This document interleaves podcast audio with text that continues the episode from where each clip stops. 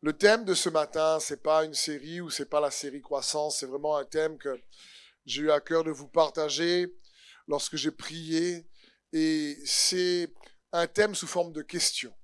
Ma question, c'est apprécies-tu vraiment ta vie chrétienne? C'est est-ce que tu apprécies vraiment J'insiste sur le vrai de vrai. Est-ce que tu apprécies vraiment ta vie chrétienne. Merci.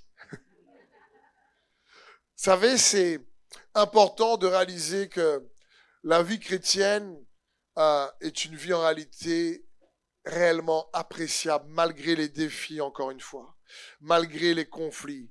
Il ne faut pas enlever la vie chrétienne de l'épreuve ou de l'adversité, mais ça fait partie de la vie chrétienne, ça fait partie de la vie sur terre.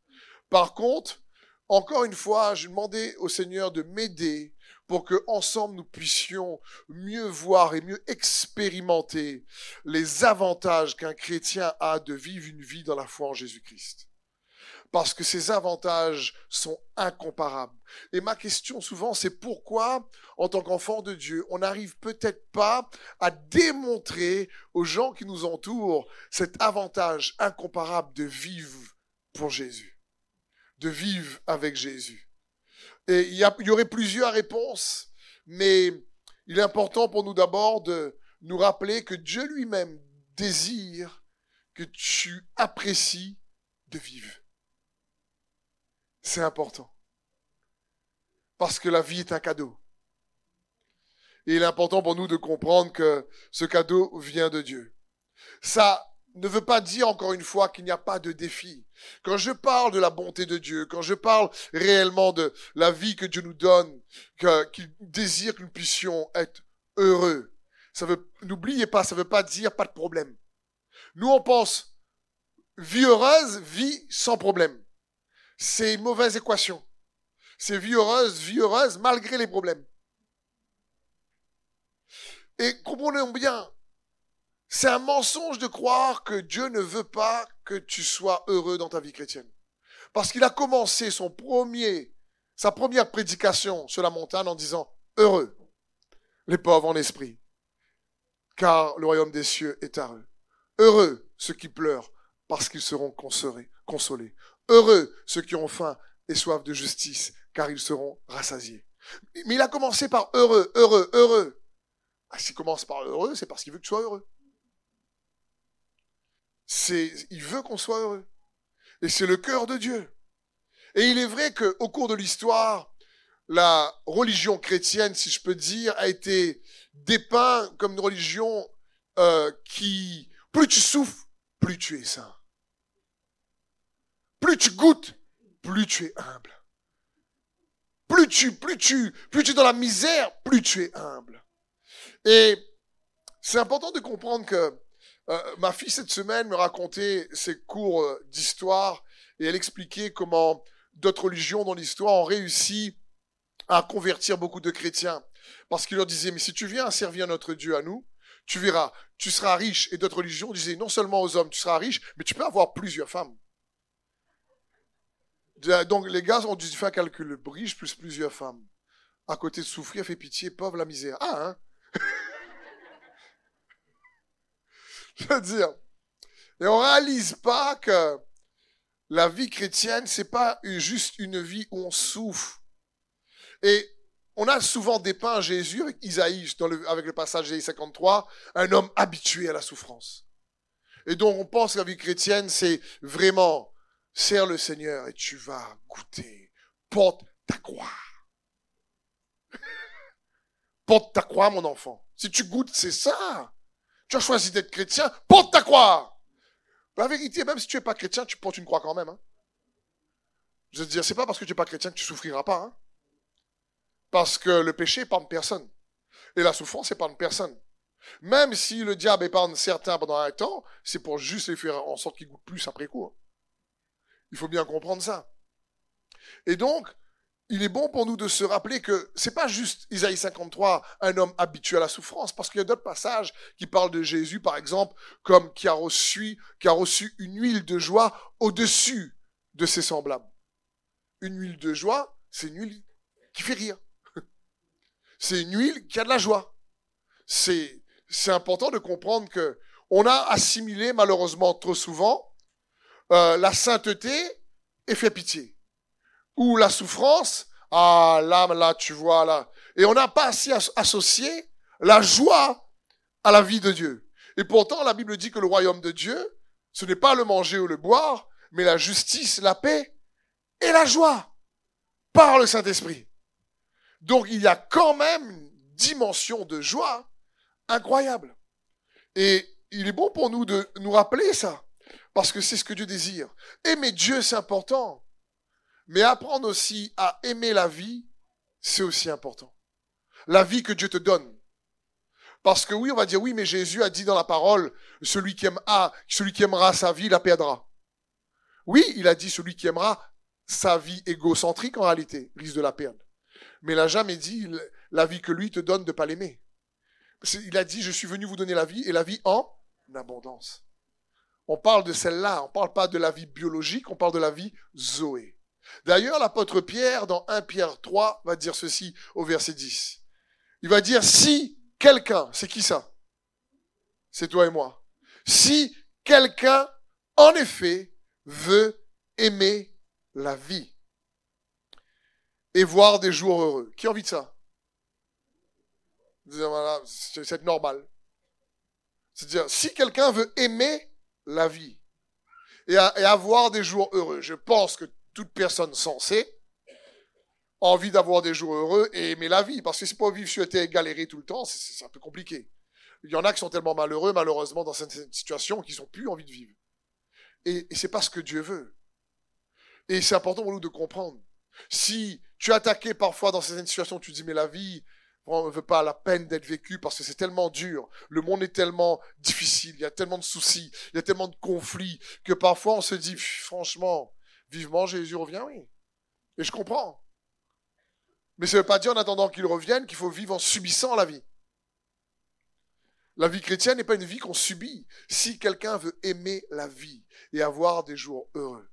Et puis là, l'apôtre Pierre recommande des principes spirituels. Il dit qu'il préserve sa langue du mal et s'élève des paroles trompeuses, qu'il s'éloigne du mal et fasse le bien, qu'il recherche la paix et la poursuive. Donc, je te repose cette question à répondre pour toi-même. Aimes-tu vraiment ta vie chrétienne? Ça parle ici, le mot vie, c'est le mot zoé ici, dans la parole de Dieu. Ce n'est pas le mot biologique. Dans le grec ici, c'est le mot amour, c'est le mot agapé, c'est l'amour de Dieu. Et vie, c'est le mot zoé. Ça parle, est-ce que tu aimes la vie que Dieu a pour toi ou veut te donner? Est-ce que tu apprécies vraiment ta vie chrétienne? Donc, il est bon pour nous de bien réaliser ça. Parce que si tu ne crois pas que Dieu s'intéresse à ce que tu sois bien, ça va être compliqué pour que tu sois bien. Il faut, Dieu s'intéresse à ta vie, à un tel point que Jésus est mort ressuscité, pour que tu puisses recevoir sa vie. Dieu ne veut pas que tu puisses juste avoir une vie où il n'y a que de la souffrance. La souffrance, elle est là. Il n'y a, pas, a pas besoin de faire un schéma, tout le monde la traverse. C'est pas juste de dire, écoute, je veux être heureux sans souffrance. Dire, malgré les défis, malgré les combats, malgré l'adversité, Dieu désire que tu puisses apprécier la vie. Dieu veut que tu puisses profiter de cette vie sur terre. Pourquoi on pense que pour vivre heureux et profiter de la vie, eh ben, c'est le péché qui agrémente la vie? Est-ce que c'est ce que les gens, des fois, pensent? Je dis, ah, mais où ça l'église ou là? Hmm. Ça, les religieux, ce marmaille-là. Et du coup, pense que la vie chrétienne, c'est une vie où tu perds ta joie. Parce que tu sais le Seigneur. Parce que, ah, mais on me fait la fête, toi! Et on pense que pour avoir une vie joyeuse, c'est, il faut pécher. C'est totalement erroné. La joie vient de Dieu. Hein. et vient de son royaume les chrétiens, je l'ai déjà dit, mais il est bon de le répéter, les enfants de Dieu devraient être les hommes et les femmes les plus joyeux sur terre. Avec une vraie joie. Devrait, parce que malgré l'adversité, l'apôtre Paul en prison dit, réjouissez-vous dans le Seigneur. Et puis au cas où on n'a pas bien compris, il dit, je le répète, réjouissez-vous dans le Seigneur. Le gars est en prison. Je veux dire, il y a mieux comme endroit. Nous, on est à la Réunion. C'est bien mieux. Hein. Et cette recommandation de Paul est valable pour nous. C'est important de comprendre donc que Dieu désire qu'on ait une vie qui soit riche en joie, une vie qui soit appréciable, euh, malgré la souffrance, malgré l'adversité. La vie chrétienne n'est pas censée être ennuyeuse, n'est pas censée être une vie pas très attrayante. Non, les gars, la vie chrétienne, en réalité, quand Jésus dit vous êtes le sel, c'est une vie pleine de saveur. Parce qu'il dit si le sel perd sa saveur, avec quoi on va lui rendre? Donc la vie chrétienne est une vie pleine de saveur. C'est une vie où tu sais que tu as la vie de Christ. Avoir une vie chrétienne normale est anormal. Parce que Dieu lui-même est extraordinaire. Et si l'extraordinaire qu'il est vit en toi, eh ben, il vient agrémenter ta vie ordinaire avec ses qualités extraordinaires. Et c'est ce qu'il désire. Il désire que ta vie soit attrayante.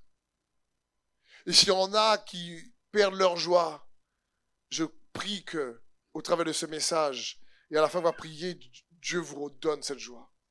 Puissiez la garder, la protéger, la cultiver, la préserver. Vous puissiez, face aux défis, garder l'espérance que Dieu va agir.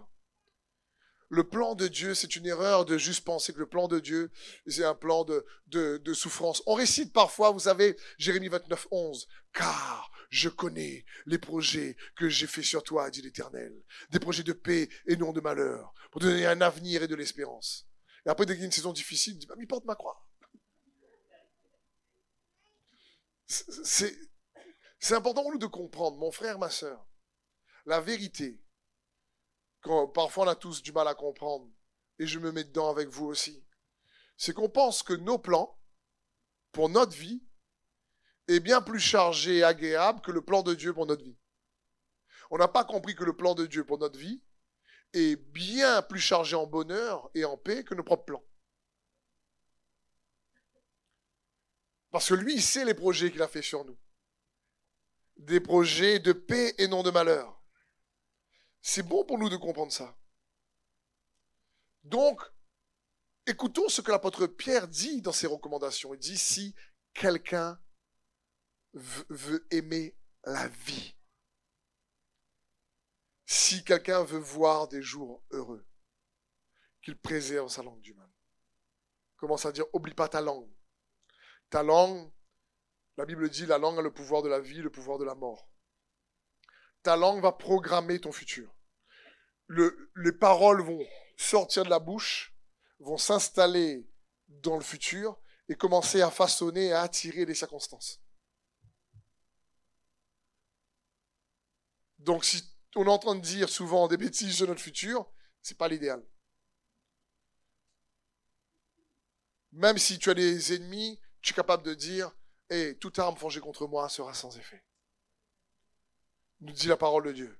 Parce que Dieu est avec moi. Il a préparé des projets de paix et non de malheur. C'est son cœur. Il va dire ensuite et qu'il s'éloigne du mal et fasse le bien. Là, il parle des actions, il parle de la semence. Parce qu'on récolte aussi ce qu'on sème. C'est un principe. Et la Bible dit, ne vous lassez pas de faire le bien. Car au bon moment, le moment de Dieu, vous récolterez. Et le moment de Dieu, ça paraît des fois hors délai pour nous, mais sera jamais hors délai. Parce qu'il désire que ce principe de la semence, on récolte. Et après, il va dire qu'il recherche la paix et la poursuive. Ça parle ici de notre comportement, de nos relations. On désire construire la paix, rechercher la paix. Même malgré les conflits ou les désaccords, c'est de dire, écoute, le plus important, c'est de ramener la paix dans cette situation. J'aime dire, soyons d'accord d'être en désaccord. C'est tout. Dire, on peut pas, c'est bon de pas avoir le même avis, c'est tout. On est tous différents. Si déjà dans un couple, on a, on respecte cette règle, soyons d'accord d'être en désaccord, il y aura plus de paix. Parce que j'ai jamais vu toujours un couple parfaitement d'accord. Parce que déjà, l'homme et la femme est différent en général. Mais il faut chercher la paix à ce moment-là. Il faut chercher la paix. Voilà quelques recommandations que Pierre donne. Mais il y en a d'autres dans la parole de Dieu. Pour que tu puisses apprécier ta vie. On voit la langue, on voit le comportement, on voit ce qu'on sème. Mais j'aimerais te dire aussi, ta perception de Dieu va influencer la qualité de ta vie chrétienne. Si on voit Dieu comme un Dieu dur, c'est compliqué. Par exemple, il y a une différence entre, par exemple, moi dans le cadre du ministère, mon service pour Dieu et mon service avec Dieu. Parce que quand on sert, je veux servir Dieu, on a tendance à penser que Dieu va tellement me surveiller et il va m'évaluer. Il va évaluer mon service. Et si j'ai mal fait, ah, ça goûter là. Et on, vit notre vie chrétienne un peu comme ça. Ouh là là, Dieu est tout le temps en train de surveiller moi. Parce qu'il voit tout. Et on pense que Dieu est toujours en, en permanence en train de nous évaluer. Même si chacun rendra compte, Dieu veut pas qu'on ait cette perception de lui. Il désire qu'on puisse comprendre qu'il est mort et ressuscité, qu'il nous aime. On peut avoir un service pour Dieu, mais pas avec Dieu. Ce que Dieu désire, c'est que tu apprennes à servir avec lui, à collaborer avec lui. Il est l'Emmanuel. À participer à sa nature divine. On a déjà vu ça plein de fois. Quand tu participes à sa nature divine, c'est tu participes à sa victoire. Tu participes à sa paix. Tu participes à sa joie. C'est quand même chouette. Tu participes avec lui. Parce que si, par exemple, on pense que Dieu va nous punir constamment, on n'a pas compris c'est quoi la grâce. Et encore une fois, ça ne veut pas dire parce que Dieu nous fait grâce qu'on doit faire n'importe quoi. Parce que là, on n'a pas compris aussi c'est quoi la grâce. Les deux sont extrêmes. Les deux sont extrêmes. Pas utiliser la grâce pour, faire juste ce qu'on veut, c'est pas vrai ça. La grâce de Dieu nous est donnée pour faire ce que Dieu veut. Donc, ta perception de Dieu est aussi importante. Si tu réalises que Dieu est bon, que c'est un Dieu qui vraiment, quand, tu le sers, il n'est pas là comme un Dieu égocentrique, sers-moi, elle ou moi, et ta vie va être dure, tu verras, souffle et tu vas comprendre. Si tu veux rentrer dans le royaume, tu vas goûter d'abord. il n'est pas comme ça.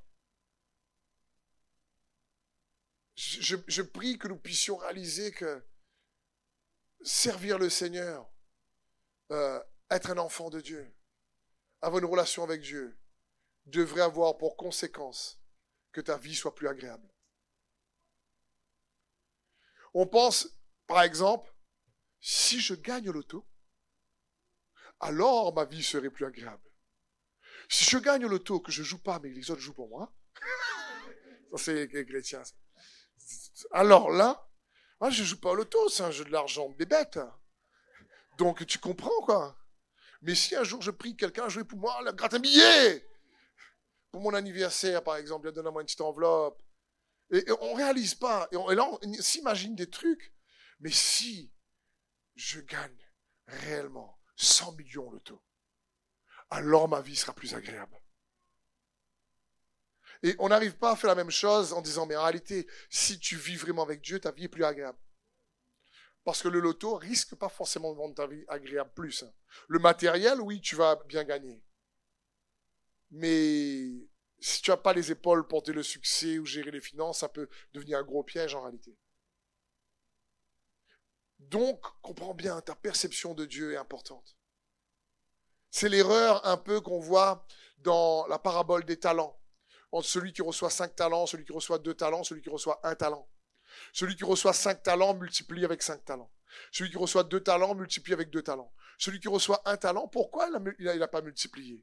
Pourquoi il n'a pas été fructueux dans sa vie? Il va dire dans Matthieu 25, 24, la Bible va dire, celui qui n'avait reçu qu'un talent s'approcha ensuite et il dit, Seigneur, je savais que tu es un homme dur, qui moissonne où tu n'as pas semé, qui amasse où tu n'as pas vanné. J'ai eu peur. Je suis allé cacher ton talent dans la terre. Voici, reprends ce qui est à toi. Il n'a même pas perdu, il a rendu. Mais sa perception du maître était erronée. Et sa perception du maître a affecté son comportement dans son service. Et c'est pareil en tant qu'enfant de Dieu. C'est une parabole qui nous montre, en réalité ici, Jésus parle le maître comme Dieu le Père. Les deux autres n'ont pas dit que c'était un maître dur. Ils n'ont même pas cherché. Ils ont multiplié cinq talents avec cinq talents, deux talents avec deux talents. C'est celui qui avait un talent qui pensait que le maître était dur. Donc ta perception de Dieu est importante.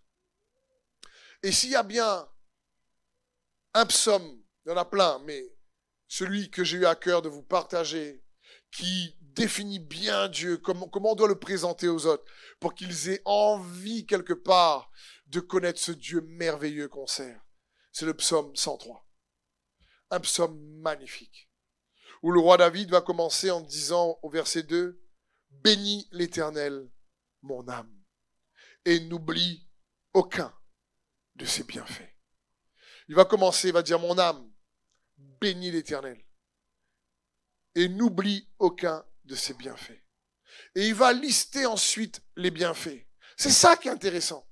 Des fois, on s'arrête à là, mais les bienfaits qu'il donne dépeint une identité de Dieu extraordinaire, magnifique, que je t'encourage à graver sur ton cœur. Il va dire ensuite, c'est lui qui pardonne toutes tes fautes, qui guérit toutes tes maladies. C'est lui qui délivre ta vie de la tombe, qui te couronne de bonté et de compassion. C'est lui qui rassasie de bien ta vieillesse et qui te fait rajeunir comme l'aigle. C'est bon ça hein? Dit, 80 ans pareil Caleb.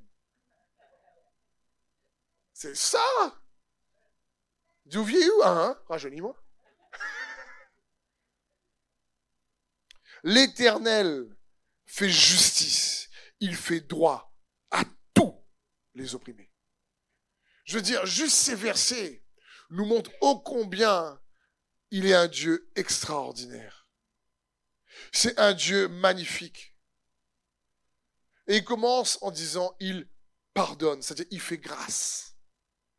Et on a besoin de se rappeler que nous, comme ceux qui nous entourent, ont besoin de réaliser que Dieu, là, le Dieu qu'on sait, la perception de Dieu, là, c'est un Dieu qui pardonne. Et pas un Dieu qui punit. Ça, c'est après, si vraiment la personne reste rebelle constamment. Mais c'est pas son cœur de juger tout de suite. Son cœur, c'est de faire miséricorde tout de suite.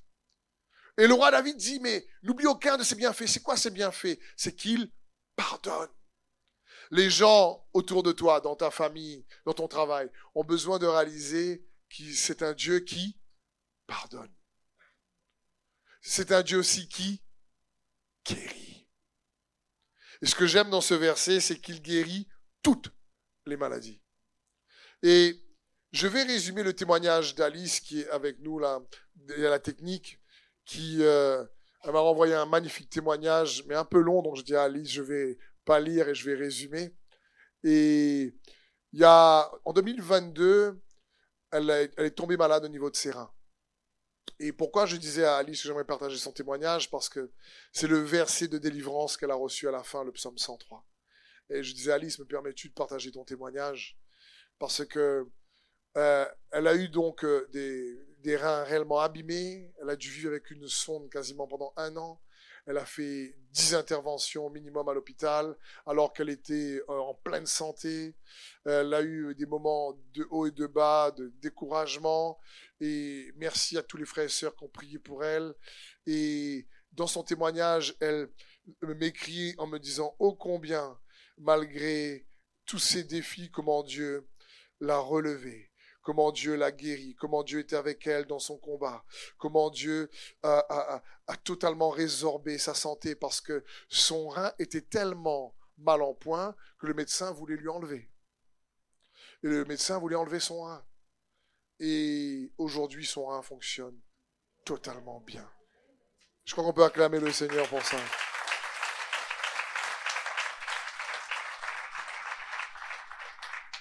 Et lors de la dernière intervention, elle est ressortie de, de, de cette intervention avec le psaume 103. L'Éternel pardonne. L'Éternel guérit toute maladie. Et elle est ressentie avec cette conviction que, hey, la guérison est là.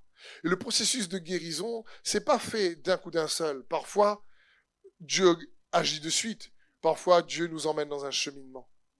Et pour Alice, c'était une progression. C'était pas à pas. Pour une pleine guérison ensuite. Et elle me disait, mais surtout, la joie de Dieu était restaurée dans ma vie. Et elle termine son témoignage mais en, écrivant ceci, Steve, la, la, joie de Dieu à ce moment-là était restaurée. J'étais encore à, l'hôpital, mais je savais là que il m'a guéri. Et je prie que Dieu restaure la joie de beaucoup dans ce lieu. Que je, quand je viens comme euh, euh, à l'église ce matin, je sais que beaucoup aussi sont comme ça. Je dis Seigneur, c'est avec joie que je vais à ta maison. C'est pas par devoir, parce que parce que je suis pasteur, il faut. Il faut pas. Je prie toujours que Dieu me préserve de pas arriver comme ça. De dire mais c'est avec joie. Disant déjà Réunion est jolie. L'Ouest est joli. Mais, mais, je dis Seigneur, merci aussi pour l'église destinée, les jolie. Et les frères et sœurs, dire allons le célébrer ensemble. Parce que Dieu désire que tu apprécies ta vie chrétienne.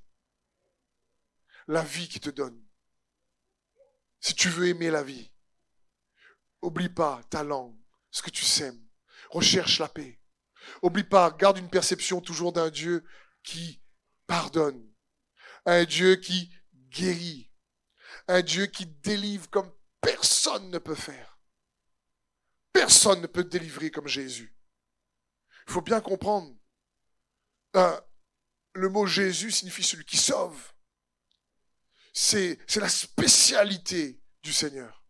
Il y a un merveilleux chant qu'on fait pour le temps de ministère souvent, qui dit Adonai, Jiré, etc. C'est de magnifiques noms de Dieu qui manifestent certaines qualités, comme euh, Jéhovah Jiré, celui qui pourvoit. C'est magnifique. Jéhovah Rapha, celui qui guérit. Mais le nom que Dieu a donné à son fils lorsqu'il est venu sur terre, c'est Jésus. C'est celui qui délivre, celui qui sauve. C'est le spécialiste. Faut bien comprendre ça. Si je te dis Mbappé, tu penses à quoi? Football, je pense. Je dis Mbappé, tu penses pas cuisine. Tu penses football. C'est, c'est, c'est parce que c'est, c'est, c'est ce qui le définit le plus. D'accord? Si je sais pas, moi, moi, si je te dis euh, euh, Elon Musk, tu penses à quoi? Le gars plus riche du monde. Donc, euh, quand tu vas penser à ces personnes, tu vas penser à une qualité qui la définit le plus, oui ou non? Mais quand tu penses à Jésus, comprends bien, la qualité qui définit le nom de Jésus, c'est qu'il délivre et qu'il sauve. Il n'y a personne qui sauve comme lui. Il n'y a personne qui délivre comme Jésus. Le nom qui est levé au-dessus de tout nom. Peu importe le pétrin dans lequel tu es, il sauve faut bien réaliser ça. Comment ne pas apprécier un Dieu comme ça? Qui t'aime tellement qu'il a donné sa vie. Et le verset dit non seulement il délivre ta vie de la tombe, il dit là, il n'y a pas pire. Il n'y a pas pire que d'être mort. Parce que là, tu peux toi-même vraiment rien faire. Pas chercher comme une personne, dire quand, comment elle est mort, mon enfant, mettez-moi sur un pied de bois. Parce que le soleil chauffe trop.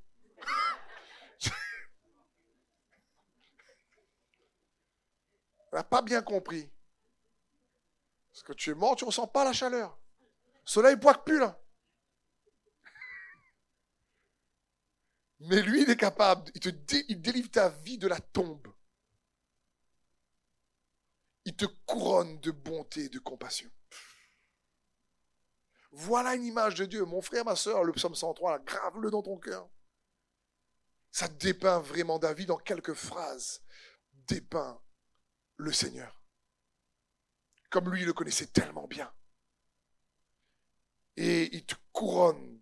C'est-à-dire, dire quoi? Il te, il, te couronne, il fait en sorte que ta pensée reste toujours claire. Et il te transforme pour le meilleur. Il te dit, attends, je vais te récompenser.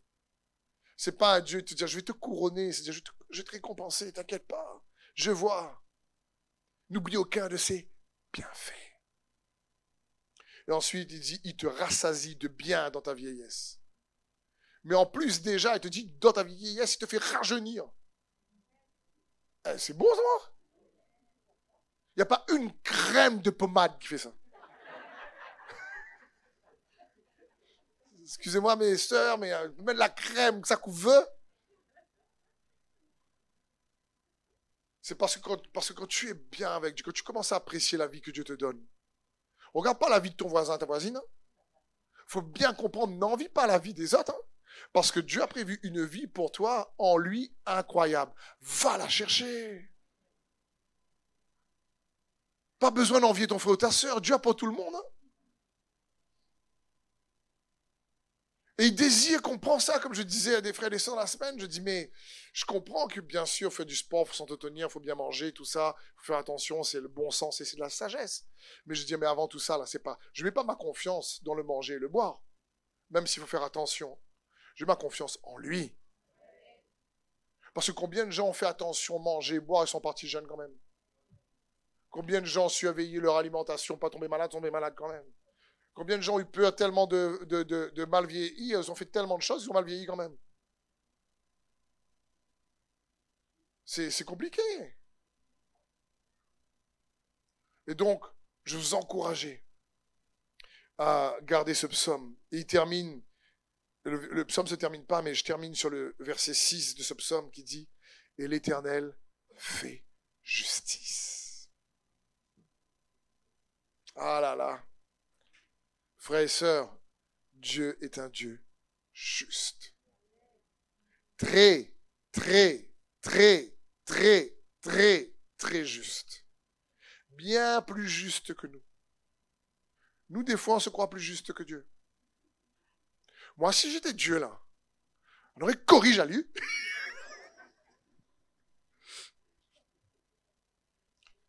on oublie que Dieu est très, très, très juste faut bien comprendre ça. Il fait justice.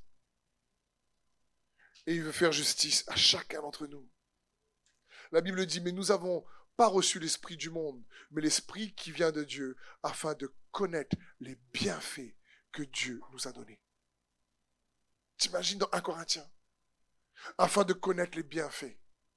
Donc, comprenons bien, oui, il y a, quand tu sers le Seigneur, un prix à payer. Bien sûr, mais quand tu sais pas de façon le Seigneur, il y a un prix à payer quand même. La vérité est là.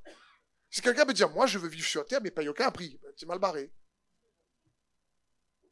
Parce qu'il y en aura. Oui, servir le Seigneur va demander une piété, va demander une discipline, va demander un engagement.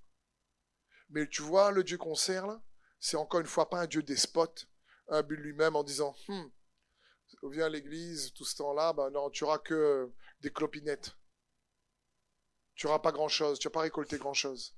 C'est un Dieu juste et bon. Et il est aussi un récompenseur. On a déjà vu ça ensemble. dit la foi, c'est croire que Dieu existe et qu'il récompense ceux qui le cherchent. Il aime récompenser. Il aime que ta foi crée une demande sur lui. Il prend plaisir. Parce que sans la foi, il est impossible de lui être agréable. Donc dès quelqu'un a la foi qui crée une demande sur lui, tu lui agréables et là Dieu est content. Il faut bien comprendre ça. C'est un Dieu extraordinaire. Je prie que tu puisses de plus en plus apprécier ta vie chrétienne, afin d'apprécier ta vie tout court. Parce qu'on ne peut pas séparer la vie chrétienne, bien sûr, de notre vie tout court. J'ai une vie chrétienne quand je suis à l'église, mais j'ai une vie quand je suis à mon travail. Ça marche pas comme ça. Ça va être bancal. La vie de Dieu, elle est en toi, là où tu es. À l'église, comme à ton travail, comme partout. Même dans l'adversité.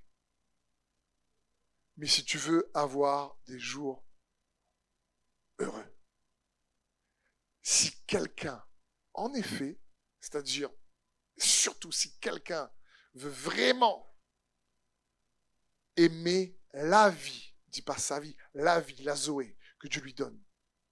Si quelqu'un veut avoir des jours heureux, il y a plein de recommandations, de principes, si vous préférez, dans les Écritures, pour que qui que tu sois en tant qu'enfant de Dieu, malgré les tempêtes de la vie, malgré les souffrances, malgré l'adversité, malgré tout, que tu puisses avoir accès à la paix de Dieu, à la joie de Dieu, au bienfait de Dieu, parce qu'il pardonne, il guérit, il délivre. Il veut couronner ta tête de bonté et de compassion. Il veut faire en sorte que tu puisses vieillir bien. Et il veut même te rajeunir. Bon sang. Et en plus, il veut faire justice à toutes les injustices que tu as pu traverser. Voilà comment Dieu dépeint, comment David dépeint Dieu, l'Éternel, dans le psaume 103. Et je crois que c'est ce que Dieu désire que nous puissions comprendre. Amen. Parce que, mon frère, ma soeur, sommes en octobre, novembre, bientôt décembre, je prie, ma prière c'est que pour chaque famille d'église ici destinée, ceux qui nous regardent sur Internet, on puisse terminer les trois mois forts avec Jésus. Terminer l'année fort avec Jésus. Dire, même si tu attends une percée depuis le début d'année qui n'est pas arrivée, dire avant la fin de l'année, là, il est celui qui délivre. Il est celui qui libère. Il est celui qui guérit. Il est celui qui justifie. Il est celui qui récompense. Il est celui qui rétribue. Il est celui qui restitue. Alors ne te lasse pas de faire le bien. Déclare dans ces derniers mois, comme dit l'apôtre Pierre, que non, l'année va pas se terminer mal, l'année va se terminer bien. Et ce que j'ai pas encore obtenu, je vais l'avoir avant la fin de l'année. Il va ouvrir des portes que personne ne peut fermer. Il va fermer des portes que personne ne peut ouvrir. C'est dans ce sens. Programme ton futur avec talent. C'est pour ça qu'on prie. Et espère en l'éternel. Amen. Je dis tout à l'heure, j'ai terminé, mais je vais reterminer. L'heure, il passe, mais je vais reterminer sur une histoire qui va vous encourager. Parce que quand je pense à restituer, des fois, on ne sait pas trop grand. Comment on peut gagner du temps Une des choses souvent que je prie pour euh, bah, moi-même, ma propre famille, l'église que nous sommes, c'est je dis Seigneur, accélère. Il est capable d'accélérer. Vous savez, comme, tu regardes, imagine, tu regardes un, film et des fois tu prends la télécommande, le film est trop lent. Fois 2, fois 4, fois 6, fois 16, fois 32. Et des fois, même, tu prends le curseur, tu... Allez, hop, hop. Je veux dire, des fois, je me dis, Seigneur, t'as pas une petite télécommande? Par exemple, quand tu es dans le problème, là, dis, Seigneur, fais accélération rapide, s'il te plaît. C'est une sort dans, là, un peu plus rapidement, s'il te plaît. Tu peux pas prendre la télécommande. Fais un clic dessus, quoi. Je sais pas, moi. Mettre x 64, là, trop, trop dur.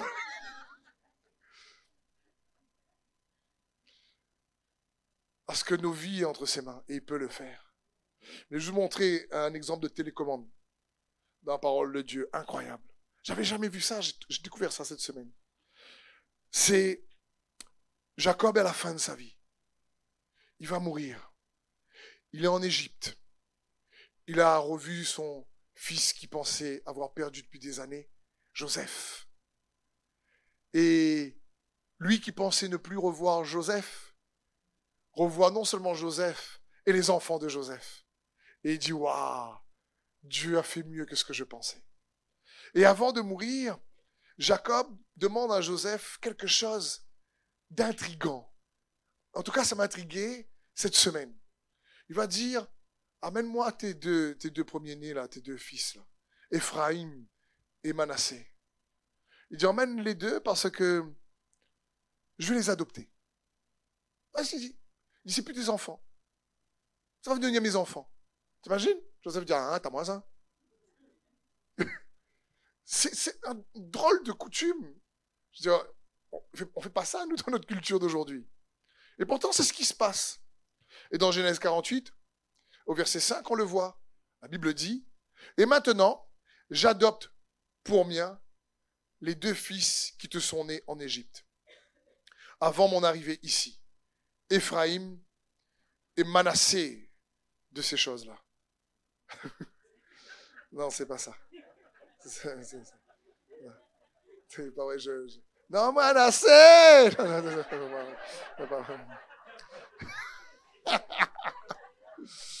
Bon, Ephraim et Manassé. Mais il n'avait pas assez en réalité, d'accord Désolé, la chanson est dans ma tête. Elle n'a pas sorti, il fallait me sortir la chanson. Ephraim et Manassé seront mes fils au même titre que Ruben et Siméon. Donc il dit, je vais adopter, j'adopte tes deux marmailles, quoi. Ça va être mes fils. Quant aux enfants qui te naîtront après eux, ils seront à toi. C'est au nom de leurs frères aînés qu'ils recevront leur part d'héritage. Très intéressant. Imaginez l'accélération qui se passe à ce moment-là dans la vie d'Éphraïm et Manassé. Il y a quelque chose, au lieu d'attendre 40 ans pour avoir leur héritage, les deux jeunes marmailles là, ils vont recevoir l'héritage non pas de Joseph, mais de Jacob. Ils gagnent au minimum 40 ans. Et il dit, mais à Joseph, tes autres fils qui naîtront de toi, euh, eux, ils auront euh, la part de leur héritage sous Ephraim et Manassé. Et c'est juste incroyable parce que je me suis dit, waouh, on se rend pas compte. Joseph a galéré en Égypte. Joseph était loin de sa famille en Égypte. Il a été rejeté. Il a été prisonnier. Il a été esclave. Il a vécu une vie difficile. Mais il a triomphé. Dieu était quand même avec lui. Il a été heureux même dans l'adversité, même dans le rejet. Il est allé réellement euh, jusqu'à être premier ministre à la place la plus élevée à côté de Pharaon. Même si c'était loin de sa famille. Dieu était avec lui chez Potiphar. Dieu était avec lui dans la prison. Et donc Dieu est avec lui malgré les difficultés. Et il, grandit loin de sa famille. Et puis, quand il rencontre à nouveau sa famille et qu'il retrouve son papa, là, son papa lui dit, tu vois tes deux fils, avec toute la galère que tu as, tu as traversée, eh ben, tu sais quoi? Eh ben, je vais restituer rapidement tout ce que eux ils ont pas vécu. Tu n'as pas passé du temps avec nous quand on était dans la terre promise à Canaan. Tu n'étais pas là. Tu as pas, ils ont pas eu ils ont pas vu leur cousin. Ils ont pas vu euh, leur, leur, leur, leur, leur, leur cousine. Ils ont pas vu le tonton, la tati et tout ça. Ils ont été à part. Ben maintenant pour la peine, pour la peine, pour la peine, je vais faire justice. Pour la peine, eh ben je vais accélérer leur récompense. Pour la peine, au lieu qu'ils attendent 40 ans pour avoir leur héritage, je vais accélérer la chose. Je vais les adopter et ils vont pouvoir recevoir leur part d'héritage maintenant. Vous imaginez? Et dit la bénédiction, on va pas attendre. La bénédiction sera maintenant. Et comprends bien, mon frère et ma sœur, la Bible dit que nous sommes adoptés par Jésus-Christ par le moyen de la foi. Et cette image-là de Jacob avec Ephraim et Manassé, c'est une image de ce que Dieu est capable de faire dans la vie de n'importe quel de ses enfants. Je ne sais pas qu'est-ce que tu as perdu. Je ne sais pas dans le passé euh, quelles étaient peut-être les, saisons de rejet, les saisons de trahison, les saisons de complications que tu as pu traverser. Mais je sais une chose, c'est qu'il est celui qui restitue. Il est celui qui délivre. Il est celui qui guérit, qui libère, qui restaure.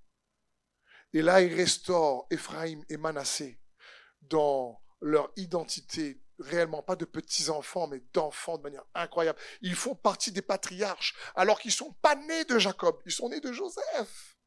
Mais à cause des galères qu'ils ont dû traverser, alors Jacob va y remédier. Parce que là où le péché a abondé, grâce a surabondé. Amen. Amen. Est-ce qu'on peut acclamer le Seigneur, frère et sœurs? Merci d'avoir suivi ce message. J'espère que ce message a fortifié votre foi. Merci également pour tous ceux et celles qui euh, nous soutiennent au travers de votre générosité. Vous avez en bas de votre écran un QR code qui vous conduira vers une page qui s'intitule je veux bénir.com. Merci de nous aider à propager sa parole. D'ailleurs, si ce message a fortifié votre foi et que vous connaissez quelqu'un de votre entourage qui aurait besoin de l'entendre, n'hésitez pas à lui partager ce message. Aussi, je vous encourage, si vous le souhaitez, à vous abonner à notre chaîne YouTube. Nous avons euh, des messages nouveaux chaque semaine. Nous sommes aussi présents sur d'autres médias dont vous aurez donc les liens dans la description ci-dessous. En tout cas, merci de nous avoir suivis. Soyez bénis.